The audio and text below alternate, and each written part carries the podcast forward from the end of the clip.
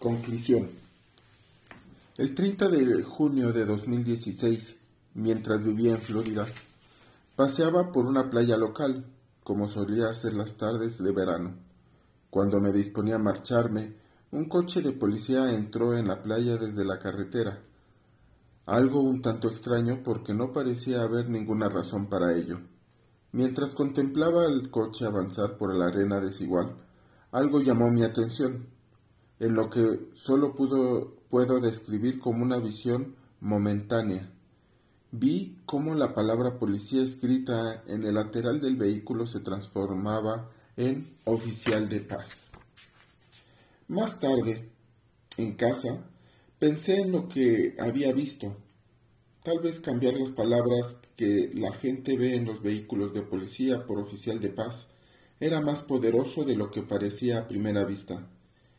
Después de todo, oficial de paz es la denominación habitual de las leyes locales para referirse a los policías de todos los cuerpos en todo el país. Ha sido el término fundamental que ha unido a los oficiales de policía en todas partes. Esto sucedió exactamente cuatro años antes de junio de 2020, cuando una serie de acontecimientos nacionales arrojaron luz sobre la visión de que, que la policía tiene en su propio papel en las comunidades versus el control que los ciudadanos desean que la policía ejerza.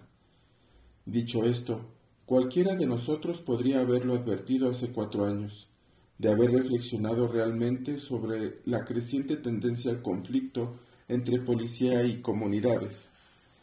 Se me ocurrió que la desconexión entre la policía y los miembros de las comunidades respondía al papel que se atribuía a las fuerzas del orden. Tal vez si fuéramos capaces de cambiar la percepción que la policía tiene de sí misma y la que los ciudadanos tienen de ella, sería posible influir en la dinámica de los acontecimientos en el país. Debido a mi formación en economía, donde me enseñaron a comprobar las teorías en situaciones del mundo real, decidí hacer eso, hacer justo eso. Y, ¿adivináis qué? Resultó ser cierto. Algo tan sencillo como cambiar la percepción que los ciudadanos y la propia policía tienen de las fuerzas del orden basta para alterar la dinámica, basta para darle una vuelta a la situación. Por último, creé la Organización Nacional sin ánimo de lucro Police to Peace,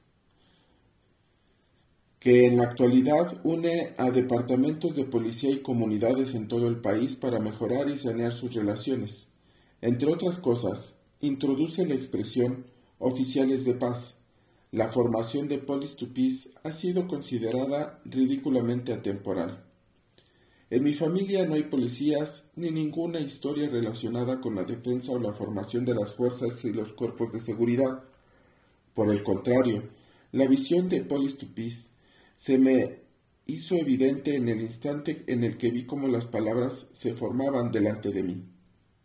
Después mi vida se transformó por completo. Me involucré en la causa de la reforma de la justicia penal y sigo defendiendo la necesidad de un cambio a escala nacional. La pregunta que suelen plantearme al respecto es ¿Cómo supiste qué hacer después? Mi respuesta está contenida en estas páginas. Gracias a las prácticas que he incluido en este libro, he sido capaz de reconocer más fácilmente qué es lo que tengo que hacer y así ponerlo en práctica. Con nuestra vida diaria inextricablemente entrelazada y dependiente del tiempo, creemos que sin su devenir nada se materializaría en nuestra existencia.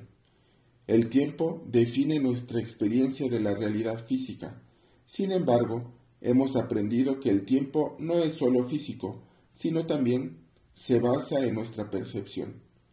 Al concentrar nuestra percepción cambiamos nuestra experiencia del tiempo. Al cambiar nuestra experiencia del tiempo, lo trascendemos y lo dominamos. Al dominar el tiempo, nos dominamos a nosotros mismos. Mi pregunta para ti es, ¿qué es lo que debes hacer?